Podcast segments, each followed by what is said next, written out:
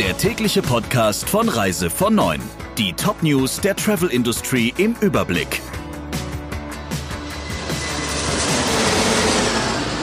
Mein Name ist Jennifer Hess. Einen schönen guten Morgen. Die Lufthansa befürchtet, dass der Rettungsdeal scheitern könnte. Großaktionär Heinz Hermann Thiele hat seinen Anteil auf 15 Prozent erhöht und kritisiert den geplanten Rettungsdeal scharf, den die Hauptversammlung am 25. Juni absegnen soll. Die Lufthansa-Spitze reagiert verschreckt und warnt in einer Pressemitteilung vor einem Scheitern. Thiele hat im Interview mit der FAZ zwar offen gelassen, ob er dem Rettungspaket am Ende zustimmen wird oder nicht.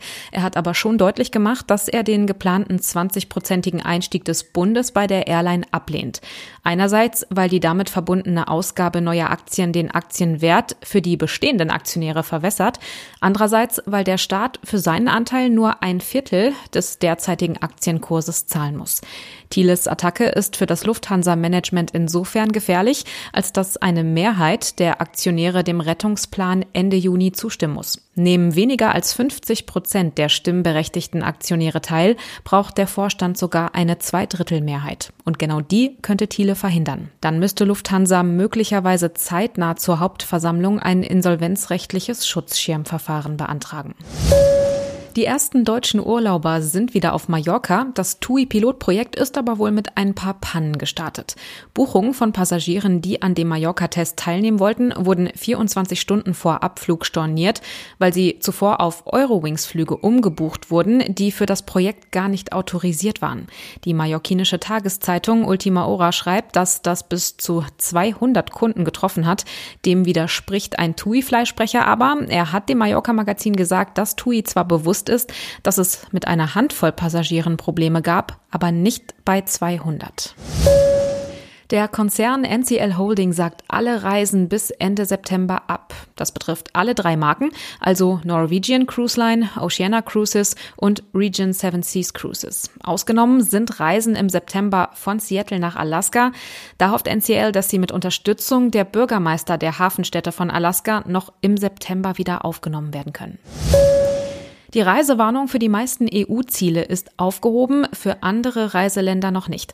Eine wichtige Grundlage für grünes Licht vom Auswärtigen Amt ist, welche Gebiete das Robert Koch Institut als Risikogebiete ausweist. Rund 130 Länder stuft das RKI noch so ein, darunter Ägypten, Marokko, die Türkei und fast die gesamte Karibik. Eine Reihe interessanter Reiseziele aber nicht mehr. Dazu gehören Traumziele wie Mauritius, Seychellen, Malediven oder Fidschi, aber auch Australien, Neuseeland, Japan, Kanada oder Tunesien sind laut RKI unbedenklich und trotzdem gilt die Reisewarnung für diese Länder erstmal weiter.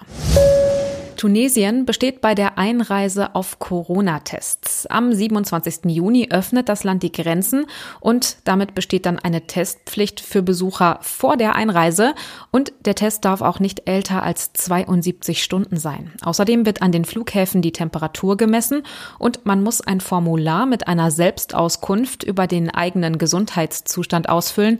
Das geht auch online. Das waren die wichtigsten Meldungen im Überblick. Wir wünschen noch einen schönen Donnerstag. Der Reise von Neuen Podcast in Kooperation mit Radio Tourism. Mehr News aus der Travel Industry finden Sie auf reisevon und in unserem täglichen kostenlosen Newsletter.